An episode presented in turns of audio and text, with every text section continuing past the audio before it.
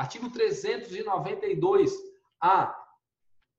A empregada que adotar ou obtiver guarda judicial para fins de adoção de criança ou adolescente será concedida licença maternidade nos termos do artigo 392 dessa lei, ok? Então, esse, como eu falei lá no início, esse direito à licença maternidade também vai ser estendido àquela mãe que adotou uma criança, obviamente, é, precisa ter ali, ah, mas eu adotei, é, era um conhecido, não, precisa seguir um trâmite normal, um judicial, né? a guarda ser reconhecida em juízo. Então, para esses casos de adoção ou guarda judicial, para fim de adoção de criança ou adolescente, será concedida também a licença maternidade. Então, quem adotou ou teve essa guarda judicial com criança com idade igual ou inferior a 12 anos, vai ter assegurada essa licença de a licença maternidade de 120 dias.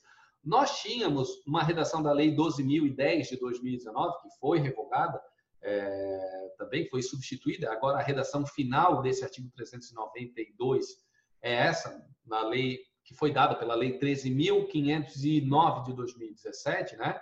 É, mas, inicialmente, quando se estabeleceu a redação, a previsão legal no sentido de estender a licença maternidade também para a mãe adotante é, ou que tivesse guarda judicial, tinha ali estabelecido um prazo ali para cada período. Criança até um ano de idade tinha uma licença igual de 120 dias. Criança de um ano até quatro anos de idade, essa licença seria de 60 dias.